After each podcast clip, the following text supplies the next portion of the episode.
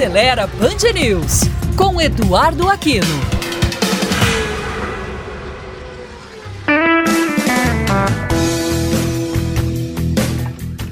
Olá, amigos da Band News. O que fazer quando a luz da injeção eletrônica, aquela luz amarela com símbolo de um motor, se acende no painel? O motorista não deve entrar em pânico, mas deve saber que é um sinal importante que não deve ser ignorado, pois indica que algo não está funcionando corretamente no veículo.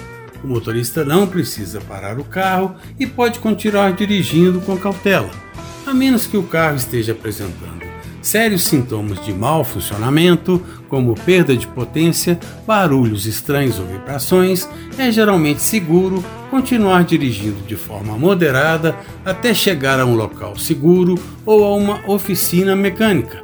Verifique o combustível e a tampa do tanque, pois, às vezes, a luz da injeção eletrônica pode se acender devido a problemas simples, como a tampa do tanque de combustível mal rosqueada ou mal fechada por isso, verifique se a tampa está bem fechada e se o tipo de combustível correto está sendo utilizado.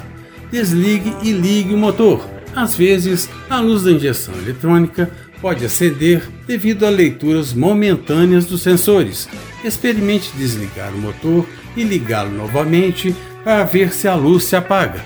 Se ela continuar acesa, é importante verificar corretamente, pois podem ser problemas mais complexos como falhas nos sensores de oxigênio, a chamada sonda lambda, no catalisador ou em outros componentes críticos do sistema de injeção. Por isso, é importante que, caso a luz se mantenha acesa, procurar uma oficina especializada de confiança que utilizará um scanner de diagnóstico para ler os códigos de erro registrados no sistema do carro e determinar a causa subjacente da luz acesa visite o nosso site aceleraí.com.br. Até a próxima!